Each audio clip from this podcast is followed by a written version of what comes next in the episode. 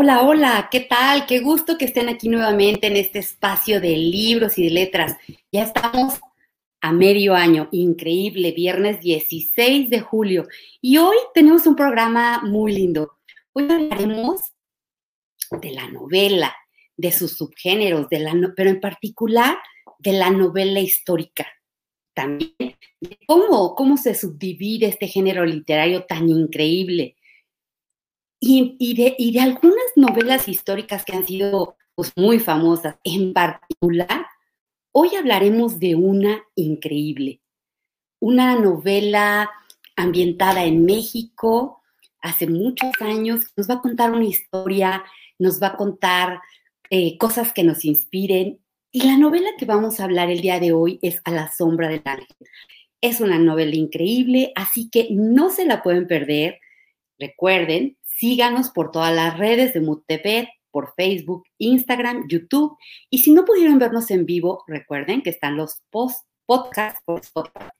Yo soy Lina Lozano y este es su programa Los Libros de Lina. Acompáñenos, la vamos a pasar bien.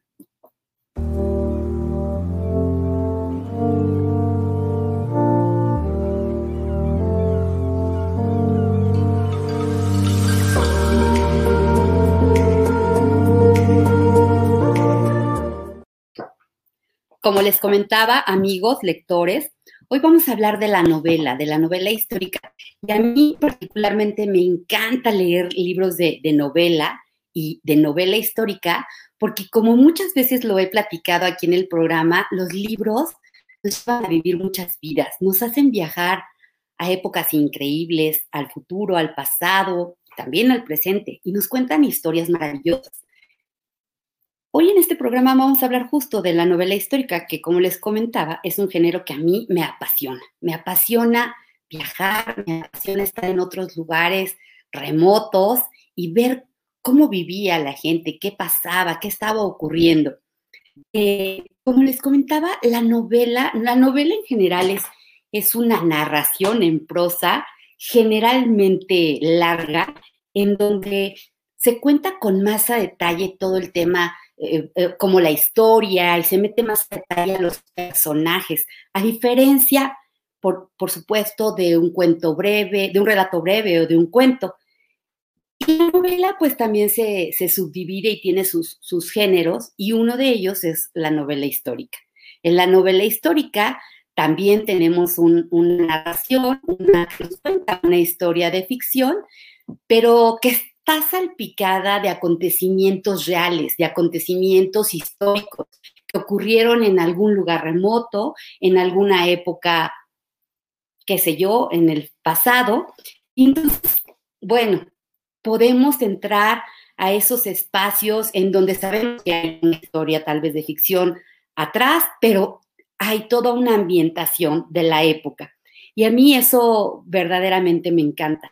Y tenemos eh, dentro de la novela histórica también algunos subgéneros, que es la novela histórica propiamente, la novela biográfica que nos cuenta la vida de un personaje que él mismo se retrata contando su vida, eh, la novela autobiográfica y la novela biográfica que alguien más nos cuenta sobre un personaje. En particular, eh, vamos a hablar de una, como les comentaba, vamos a hablar de una gran, gran historia eh, el libro de A la sombra del ángel, pero antes quisiéramos recordar un poquito de algunas novelas históricas eh, que han sido súper famosas. ¿Cuáles recuerdas tú? A mí, por ejemplo, me vienen a la mente algunas que han sido como de mis increíbles, de mis libros favoritos y que casualmente son novelas, históricas. Por ejemplo, eh, uno de mis libros favoritos de todos los tiempos es Humberto Eco, El nombre de la rosa. Y, de los que nos están escuchando, ¿quién no ha leído esa novela increíble, ambientada en una época, en la época de la Inquisición, en Italia, en un monasterio? Increíble. Esa fue una gran novela Tenemos, por ejemplo, Los Pilares de la Tierra, de Ken Follett, y tenemos también, por ejemplo, ¿quién no ha leído la historia de Azteca, de Gary James, que nos retrata a través de, de un azteca, de Mixtli, la historia de cómo vivía el pueblo, el pueblo náhuatl antes de la conquista. Un gran libro histórico que nos recrea todo ese tiempo, las costumbres, eh, cómo vivían, qué pensaban, qué comían, cómo viajaban. Increíble. Tenemos, por ejemplo, otra, que estoy recordando aquí que me encantó, que por cierto después la vi película muy bien hecha, que es El médico de Noah Gordon, que también es una, de verdad se la súper recomiendo si te gusta la novela histórica y no lo has leído. Es una historia fascinante, fascinante de verdad. Eh, nos cuenta también en, época muy, muy remota de un joven que aspira a ser médico, pero pues en ese momento no hay medicina como tal. Entonces él emprende un viaje este, desde Inglaterra eh, hacia Persia para poder eh, pues llevar a cabo este sueño. Es una historia increíble. Y otra de las que recuerdo que ha sido de mis historias favoritas de novela histórica es la, Catedral del, Mar de, de, Ildefonso Falcones. Esa también es una, una gran, gran historia. Eh, viajar a ese pueblo de pescadores en Barcelona cuando se hace la construcción de la, de la iglesia de Santa María del Mar y de cómo, cómo, cómo se involucró todo el pueblo, toda la comunidad eh, y cómo transformó la vida de, esta comunidad, la construcción de esa catedral que hoy en día es una de las catedrales más bellas del mundo. Y bueno, así tenemos muchas, muchas este, novelas históricas que, como yo les comentaba, de verdad es uno de mis géneros favoritos. Pero hoy para, para, platicarles una historia verdaderamente increíble. Recién, recién la, leí, ya había escuchado hablar veces de ella, eh, pero verdaderamente ahora que, la, que, me metí en sus páginas me encantó. Y es la novela de A la sombra del ángel, de la escritora S. Catherine Blair. Y amigos, de verdad, no se la pueden perder, es increíble y les voy a contar de qué va esta historia. Esta historia de la sombra del ángel nos cuenta la historia de dos personajes que fueron fundamentales, que han sido unos íconos de la cultura y el arte en México. Me refiero al arquitecto Antonio Rivas Mercado, a su familia, pero en particular nos va a contar este libro la historia de María Rivas Mercado, que era la hija de este arquitecto tan afamado.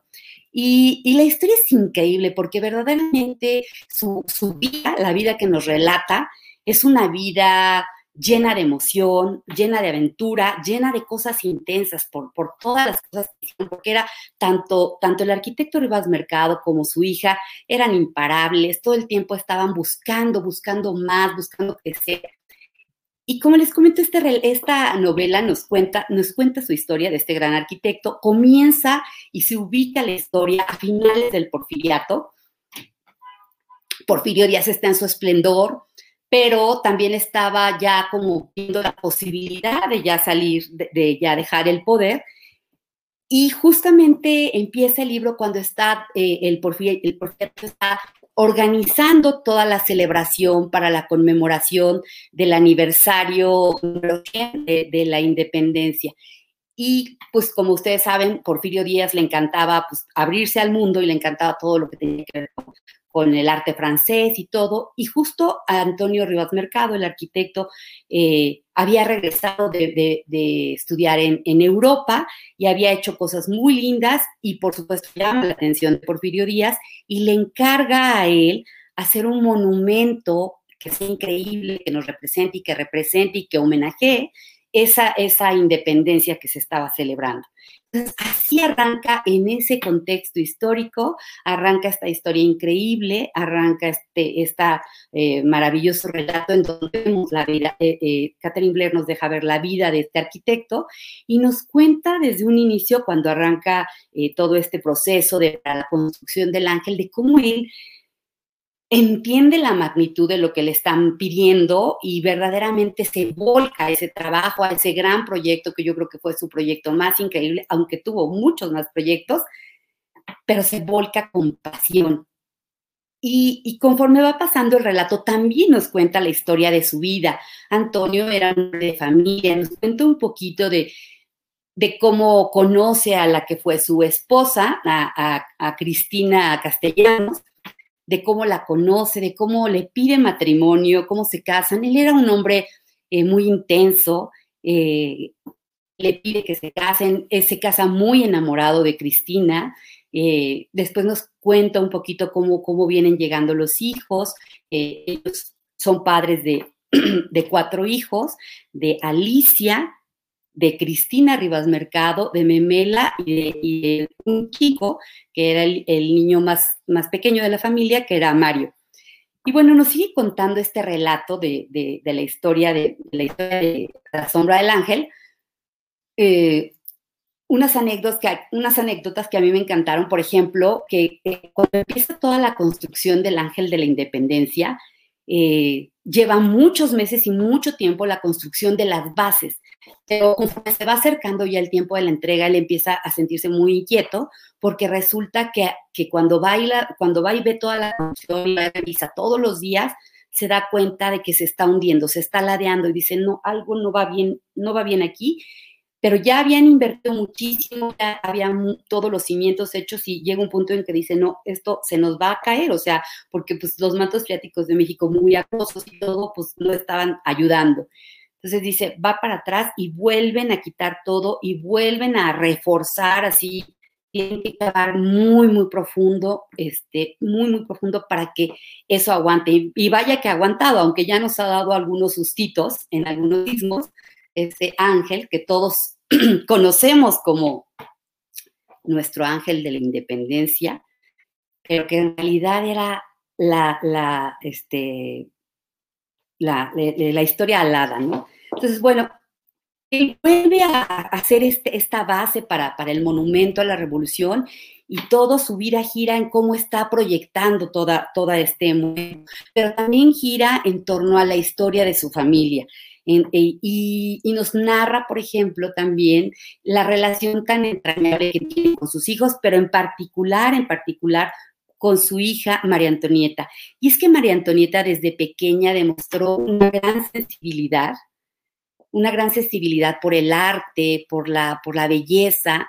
Eh, hay, hay, un periodo en el que él tiene que ir, viajar a a Francia, porque justamente ya lo que falta de, la obra es la escultura del ángel alado, y entonces él tiene que viajar a París y, se lleva a María Antonieta, y estando en París, él está súper pendiente todos los días de cómo va la obra del ángel, y María Antonieta se mete a estudiar ballet, ella quería ser bailarina, eh, estudió francés, alemán, italiano, o sea, era una mujer políglota, muy adelantada a su época. Claro que ellos provenían de una familia obviamente adinerada, en esa época del porfiriato, em, obviamente la, riqueza estaba concentrada en unas pocas clases y justamente por eso de pronto había tanto descontento aunque eh, el presidente Porfirio Díaz había, ha querido modernizar México, tanta obra pública, tanta infraestructura, pero,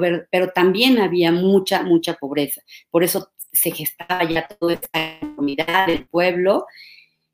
Y justo eh, Porfirio Díaz, eh, en una entrevista que tiene, comenta que él siente que el pueblo ya está listo para, para vivir en la democracia y elegir a sus gobernantes mediante la votación, cosa que no ocurre porque resulta que se vuelve a reelegir y al reelegirse obviamente se genera un gran descontento.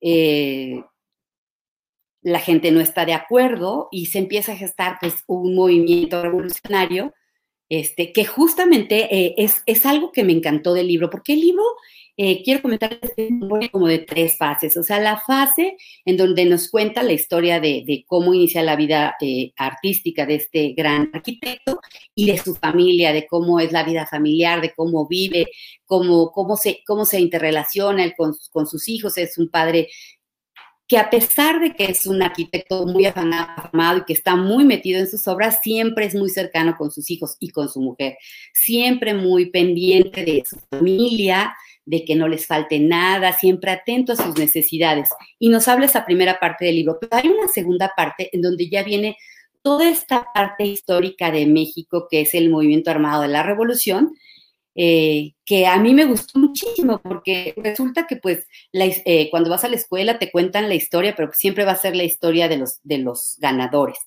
Y aquí pude ver mm, eh, a muchos personajes históricos, como pudiera ser Madero, este, Francisco Villa, este, y muchos, muchos caudillos que yo los tenía en un concepto, pero que de pronto te das cuenta que ni los, buenos son tan buenos ni los malos son tan malos. Este periodo eh, que viven, que, eh, que, se empieza a estar aquí en México, llega a cambiarles la vida a todos los pobladores de, México. Y es que resulta que cuando el presidente Porfirio Díaz decide quedarse en el poder, eh, Francisco y Madero encabeza un movimiento fuerte para, que esto no ocurra. Y nos cuenta la historia de Madero. Eh, Madero era un hombre de familia también, o sea, él no inicia este movimiento solo, siempre lo hace acompañado de su familia, de sus hermanos, de su padre. Madero era, un hombre este, de, una familia acomodada, eh, que eran dueños de haciendas en el norte, y, y, pero él es un hombre muy ilustrado quiere un mundo diferente, quiere un México diferente, un México más progresista, más libre. Entonces no le, no le parece esto que está pasando y, se, mete encabezando este movimiento.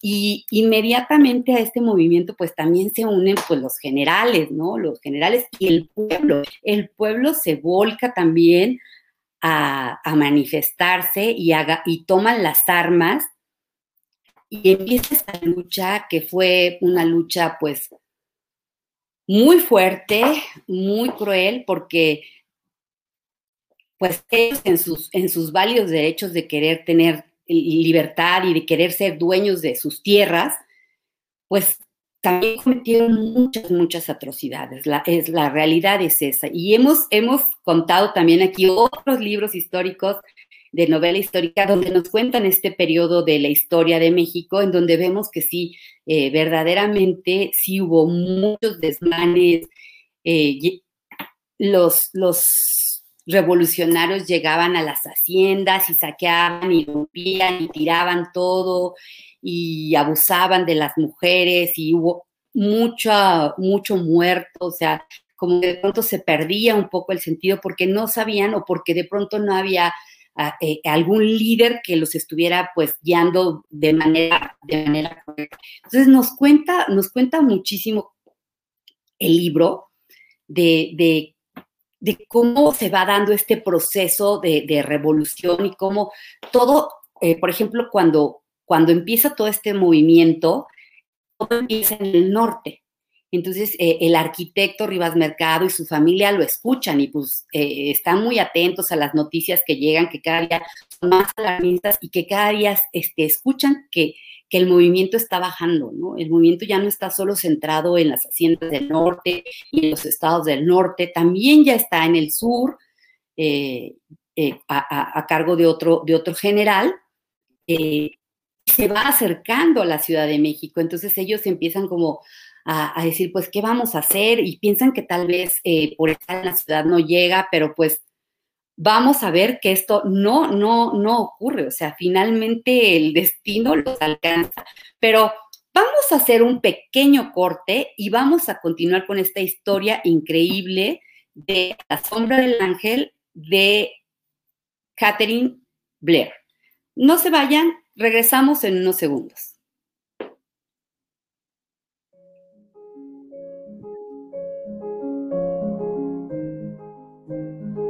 Los libros son puertas a otros mundos que te permiten viajar al presente, al pasado, al futuro. Puertas que te llevan a descubrir otras culturas y realidades. Mundos que te están esperando que los descubras. Mundos que te emocionan haciéndote reír, llorar y que te empujan a convertirte en alguien más empático, más libre y más humano. Mundos y realidades creados por autores en donde las reglas del tiempo y el espacio no existen. En cada libro hay una historia para ti, para mí, para todos. Un libro es una fuente inagotable de conocimiento, ideas y maravillosas aventuras, como dijera el escritor Jorge Luis Borges. De los diversos instrumentos inventados por el hombre, el más asombroso es el libro. Todos los demás son extensiones de su cuerpo, Solo el libro es una extensión de la imaginación y la memoria.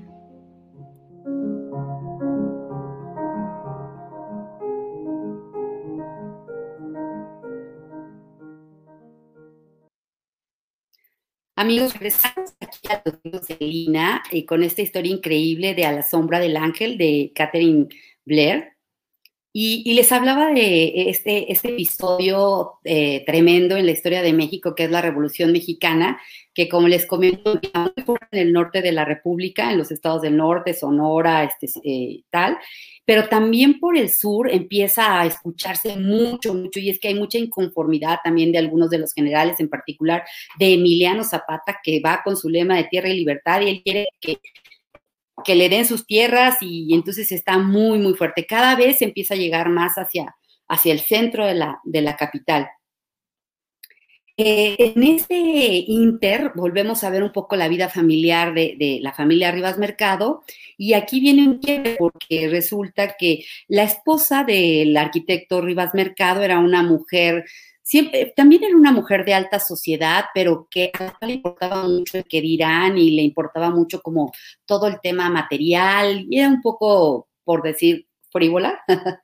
y, resulta que de pronto viene un, primo, un pariente lejano de Europa y ella se siente atraída por él. El punto es que por ahí hay un quiebre y, la familia se, quiebra. Eh, Cristina se va a un viaje a Europa Em, y se lleva a su hija Alicia y se queda nada más el, arquitecto Rivas Mercado en este periodo tan duro del, de que está la guerra de revolución, o sea, la revolución mexicana.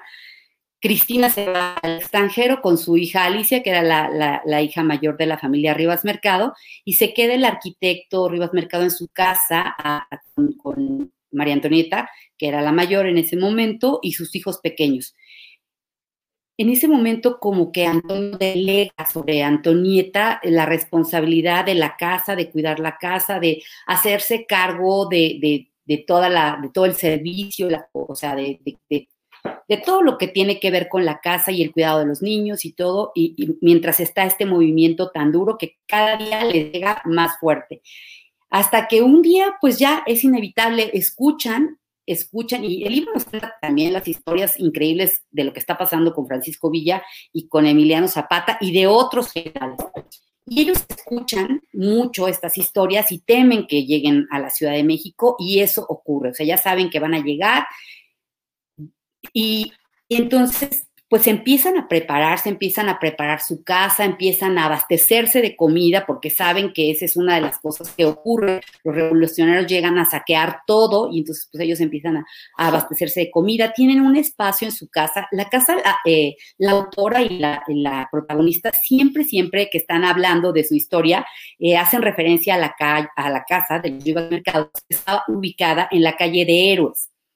Entonces empiezan a, condicionar toda esta casa de, la calle de héroes tienen un espacio en donde, que es como una especie de sótano que muy hábilmente el arquitecto construyó, no con estos fines, pero finalmente se utiliza para, de alguna manera tener como un espacio que se hace, un espacio que no sea visible, que no sepan que está, es un espacio escondido, que es como una especie de sótano eh, al que se accesa a través de una alacena y queda súper escondido. Entonces, ahí empiezan a llenar de comida, a bajar, este, pues, algunas cosas para poder estar ahí. No saben cuánto tiempo va a tardar esto. Entonces, pues empiezan a prepararse hasta que llegue el día. Finalmente llegan los revolucionarios.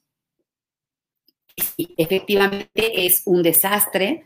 Eh, llegan destruyendo todo. Eh, y, se dan cuenta de que vienen hacia su casa. Entonces el arquitecto les pide a todos, a, María Antonieta, que se, bajen a ese sótano y se metan ahí con toda la servidumbre, sus hermanitos y todo, y que se queden ahí adentro. Él se queda afuera con, el chofer y con uno de los mozos para, para estar vigilando.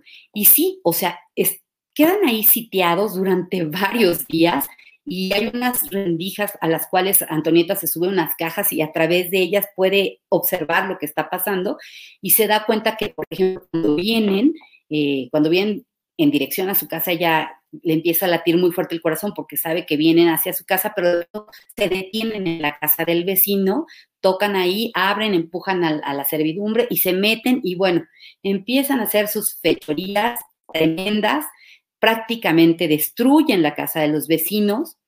Eh, todos los días ven que sacan menaje de casa, este, las cortinas las utilizan para hacerse ah, eh, abrigos, este, no sé, algunas cosas tremendas, ¿no?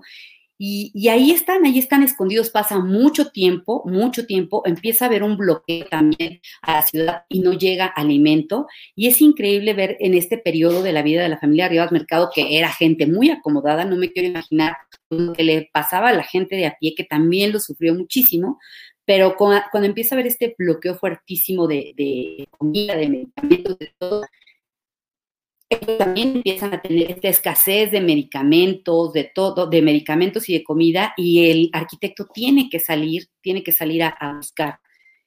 Pero es un súper riesgo, es un súper riesgo. No hay, no hay garantías, ya, aunque él diga que, que quién es y todo, pues hasta en su contra se vuelve, ¿no? De pronto. Y sí, hay una anécdota en donde sale el arquitecto a conseguir comida, pero lo asaltan eh, él, había sido, fíjense, eh, eh, Antonio Rivas Mercado mm, no solo había construido la gente de independencia, construyó muchos monumentos más como el Teatro Juárez, este, intervino ahí unos espacios en Palacio Nacional em, y también fue el director de, la Academia de San Carlos.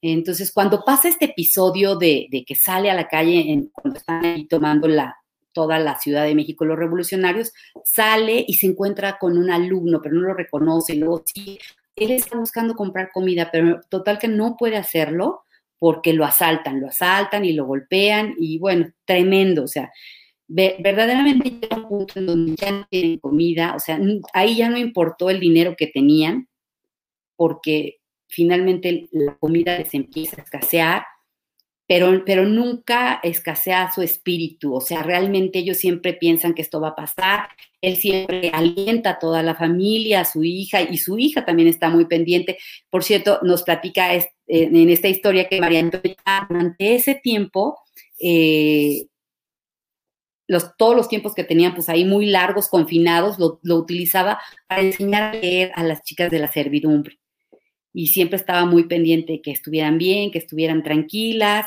Y bueno, finalmente este periodo terrible comienza a ser y un buen día se dan cuenta de que se empiezan a ir, se van, se van los revolucionarios y finalmente pueden salir a la calle y cuando salen se dan cuenta de que todo está devastado, eh, todo está destruido, este, verdaderamente la Ciudad de México quedó terrible y pues empieza este, este periodo como de reconstrucción.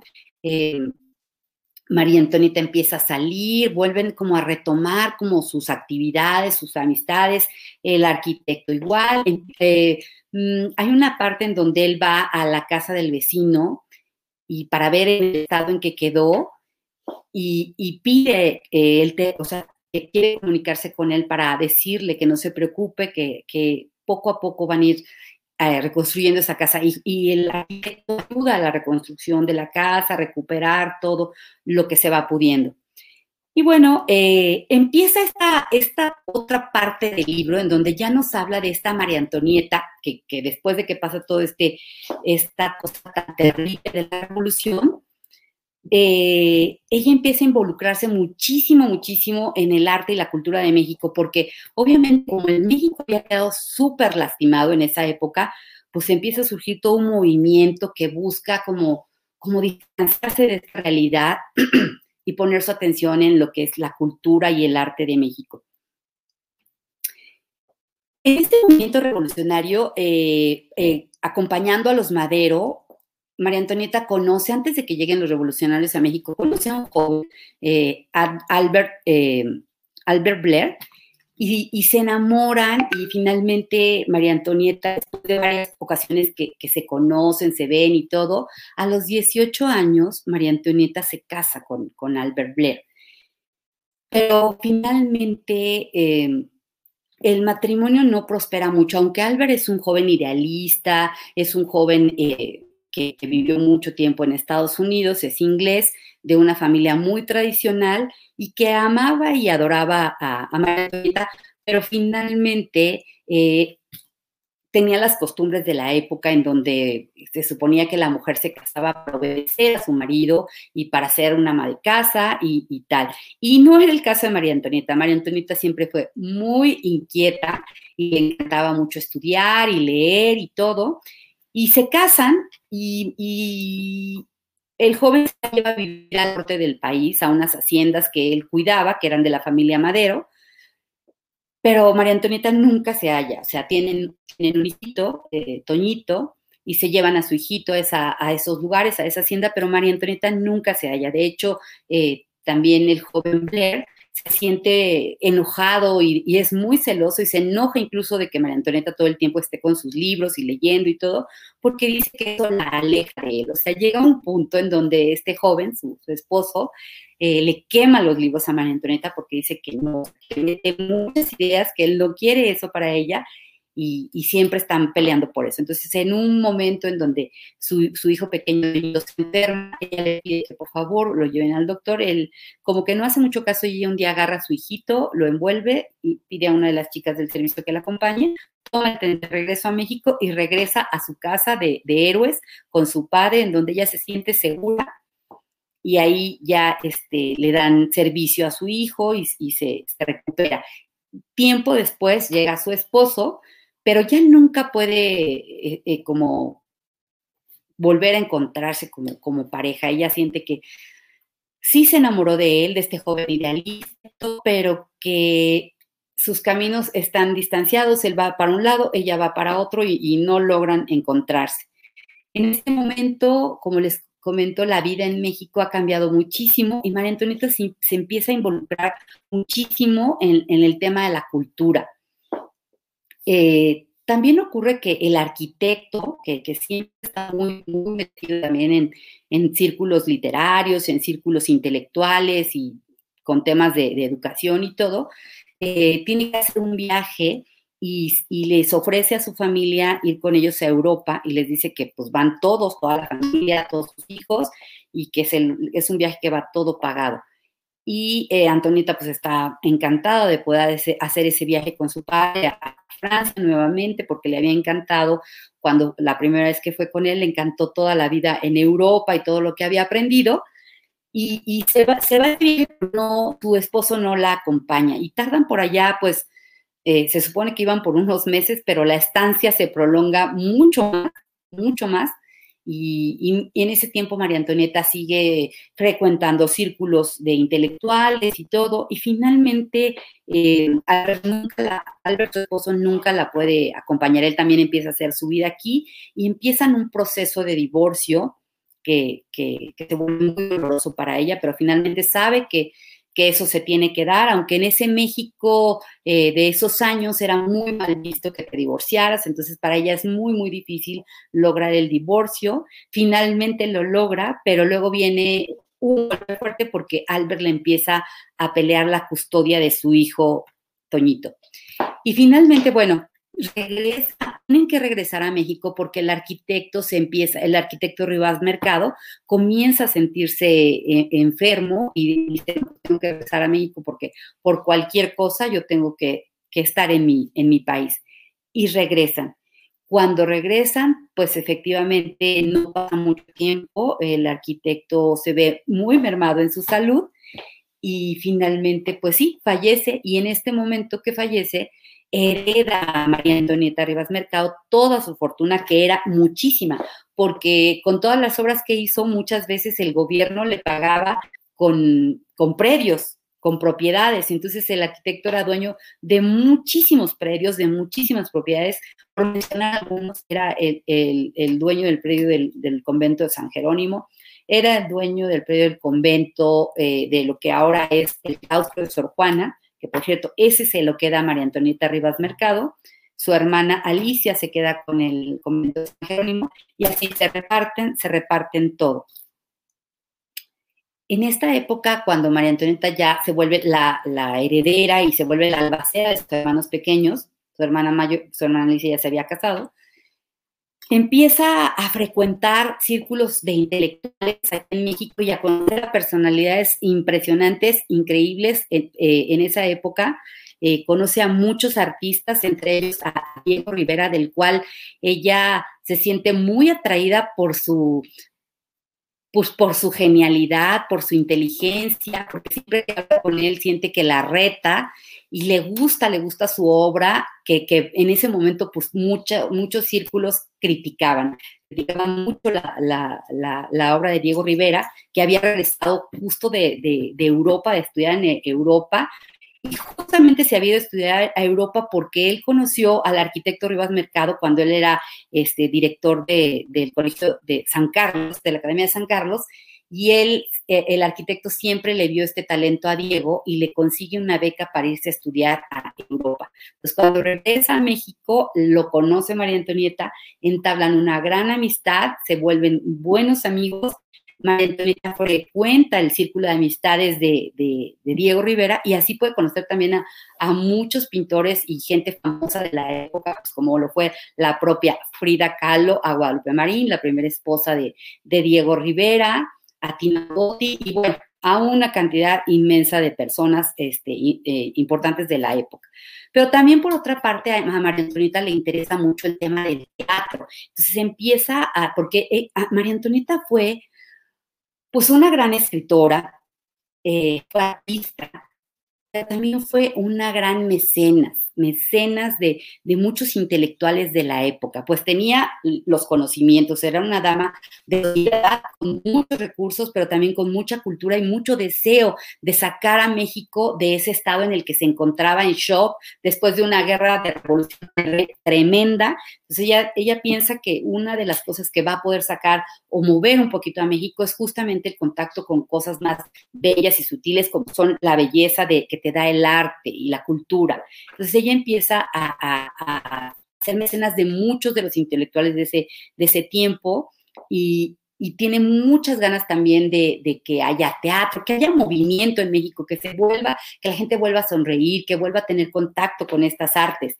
Entonces empieza a reclutar también otros círculos de, intelectuales en donde hay pintores eh, y escritores muy importantes de la época y y crean eh, a propuesta de ella el teatro Ulises, dirigido eh, por, por Miguel Covarrubias y Salvador Novo en ese momento, y en el que ella participaba y financiaba muchos proyectos y presentaron grandes obras. Y así todo el tiempo andaba ella en esos círculos, tratando de no descuidar a su hijito, aunque a veces sí lo dejaba al cuidado del servicio y de su, de su hermanita, de sus hermanos pero siempre estaba muy metida en todos estos círculos.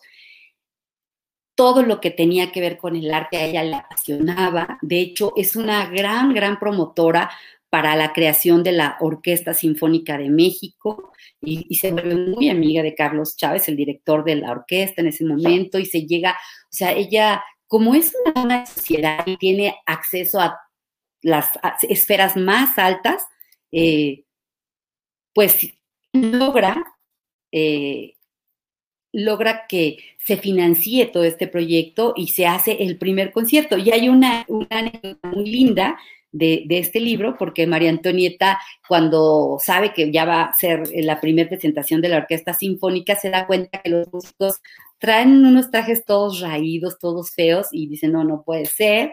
Y entonces ella les financia, les compra todo su, traje de etiqueta, y a Carlos Chávez su frac, por supuesto, para que ese primer concierto de la Orquesta Sinfónica de México sea todo un éxito y brille por lo alto, y lo cual ocurre, o sea, es un éxito impresionante, porque Carlos Carlos Chávez también es un gran genio, y, él traía como muchas ideas también eh, musicales y todo de, otros países, pero empieza a introducir también algunos tintes nacionales que tienen que ver con México, entonces se hace una fusión increíble. Este, y bueno, así, así va el libro, vamos a ver cómo, cómo vamos de tiempo. Eh, hago un paréntesis aquí para agradecer a todos los que nos están escuchando el día de hoy y díganme qué les ha parecido este libro, si no lo han, si no lo han visto, eh, si no lo han leído, por favor, se los recomiendo muchísimo. La verdad es que es un libro que te mantiene atenta de principio a fin. No es un libro en donde la historia decaiga, la verdad es que está contado de una manera muy íntima y, les voy a contar por qué. Este, le, agradezco mucho a Alejandra Reyes, a Betty, a Humberto Lozano, a Juan Pablo, este, a que este es un extraordinario espacio para abordar un tema apasionante, una cita con la historia. Y sí, verdaderamente a la sombra del ángel es una cita con la historia. De verdad es nos narra un periodo de la historia increíble de México, casi 30 años, casi tres décadas, en donde ocurre de todo, de todo. Pero sí, como, como les comento, eh, el leer libros históricos te hace ver la vida y te hace ver esos momentos, esas historias con otros ojos, con otros ojos y entenderlo desde otras perspectivas. A mí por eso me, gustó muchísimo. Em, y bueno, eh, ya para cerrar, porque estoy viendo que el tiempo nos ha comido, saludos a, Emanuel Presol, muchísimas gracias por estar el día de hoy aquí con nosotros. ¿Qué les ha parecido el libro, por favor? Aquí nos dicen que María Antonita Rivas Mercados dice que es una vida muy interesante, se atrevió a vivir al margen de los convencionalismos. Claro, nunca le importó, o sea, lo que decía la sociedad de ella, que la tacharan de, lo que fuera, de desobligada, de no sé, o sea, de ni, su padre, ni su familia, ni sus hermanos, nadie logró, este, pues, sacarla de las ideas que ella tenía de progreso, de, ir para adelante todo el tiempo. Y bueno, nos hace falta contar una parte, ah, me voy a tener que ir muy rápido porque el libro es increíble, son 600 páginas, es un libro largo, pero como les comento, desde principio a fin, te está contando parte de esa historia increíble, inspiradora, muy, muy inspiradora, eh, y, nos deja muchas reflexiones, muchas anécdotas, sobre todo muchas reflexiones en torno a la historia de México. Y a mí me dejaba la historia también muchas reflexiones sobre cómo se va repitiendo muchas cosas. Y ahorita, y ahorita van a ver por qué. Eh, eh, voy a hablar un poquito de, de la vida amorosa de María Antonieta Rivas. Y creo que ella no fue muy afortunada en el amor. Eh, primero se enamora de Albert, que es su esposo y papá de su hijo, pero como les comenté, no, no prospera esta relación. Y después, cuando pasa ya todo este periodo de la revolución y todo, y que empieza ella a frecuentar a los círculos intelectuales, con, se vuelve muy amiga y parte de un grupo muy importante en la época, que son los contemporáneos, eh, en donde ella no solo los, los financia y, es mecenas de muchos de ellos, sino que también es parte de este grupo y no solo por, por la parte económica y lo que yo les financié, sino también porque ella es una mujer talentosa, exitosa y se vuelve parte de este grupo. Este grupo conoce a un hombre, a, Manuel Rodríguez Lozano, del cual se enamora muchísimo eh, porque desde que lo ve, lo ve un hombre muy guapo, eh, muy, muy inteligente, le encanta su obra, él es un pintor, pero, nunca se puede como llevar a cabo esta, esta relación como ella hubiera querido. Tiempo después se entera que pues él este, estaba, casado, casado, pero eh, al parecer no, no, no, no le gustaban las mujeres, ¿no?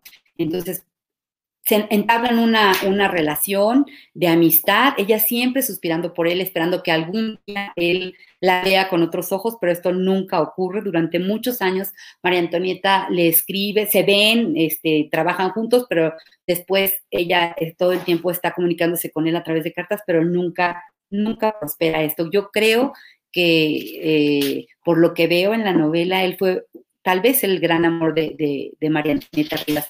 Y después de todo este tiempo viene una parte en donde María Antonieta se vuelve una gran activista política porque conoce a, José Vasconcelos, que había sido el primer secretario de Educación, un hombre súper culto, eh, súper interesado en que México progresara, en que saliera de, este shock que tenía, y ella se vuelve eh, su vocera, ella le escribía sus, sus, discursos de campaña y se une a él eh, haciendo toda esta campaña en contra de, calles porque quieren que, eh, después de este tema revolucionario llegaron muchos al poder, pero pues todos como que nadie, todos estaban como muy corrompidos, nadie, verdaderamente se interesaba por México. Por eso cuando María Antonieta conoce a Vasconcelos y se da cuenta de que es un hombre que verdaderamente aspira a un México libre, un México educado, ella se siente muy identificada y decide unirse a él y financiar también su, su carrera política. Y en, este, en esta carrera ella, bueno, financia todo, o sea, vende todo y vende incluso propiedades que no son suyas, vende propiedades que son de sus hermanos. Y bueno, amigos, e, e, se da una situación increíble eh, porque, pues obviamente el gobierno actual no se va a querer quitar del poder. Y bueno, ya no voy a poder, el tiempo nos ha comido, ya no voy a poder contarles más, pero los invito a que lean esta increíble historia de la vida de María Antonieta Rivas Mercado. Como les comentaba, no se la pueden perder. Es una historia apasionante, inspiradora. Es increíble poder ver a una mujer eh, tan adelantada a su época, tan enamorada de México, eh, viendo su vida tan intensamente al límite, al límite que la llevó a lo más al límite de la vida siempre. No les voy a contar el final, aunque el final viene en la contraportada, pero de verdad tienen, tienen que leerla. Eh, es increíble, eh, es increíble saber cómo se escribió esta historia, ya después contaremos, porque hoy el tiempo no nos ha dado, contaremos por quién, por qué hay detrás de la historia de esta vida increíble. Lo vamos a dejar para una emisión más adelante. No lo pueden perder, ¿verdad? Este fin de semana, si, si van a salir, busquen, vayan a las librerías, vuelvo a hacer un llamado para que vayan a las librerías, más que nunca tenemos que volver a las librerías, tenemos que ir a buscar ese libro que nos conecte y una, una gran opción es ir a buscar el libro de La sombra del ángel de Catherine S. Blair. Eh, lo recomiendo muchísimo y tenemos rapidísimo otras recomendaciones para ir porque ya este, me están diciendo que el tiempo apremia. Tenemos la recomendación para, para esta segunda eh, quincena de, de, julio y es la de la escritora Laura Martínez Bell, La otra Isabel. Por favor, es un gran libro que estamos leyendo, que a finales del mes estaremos contando esta gran historia de esta mujer, de esta otra Isabel, que no es la Isabel que ustedes piensan, es Isabel, la hija de Moctezuma, después de la conquista. Entonces está increíble. Y tenemos también esta de Bernardín Evaristo, Niñas, Mujeres y otras, que también ya les estaremos platicando a finales de julio. Amigos, el tiempo se ha ido increíble. No hay mejor tiempo que meterte en tus libros, así que vamos a disfrutar este fin de semana lector, métanse en las letras, vayamos a los libros. Y ya saben, yo soy Lina Lozano, los espero el próximo viernes a la misma hora en este programa, los libros de Lina, los dejo, bye bye, y ya saben todos a leer, a leer y a leer.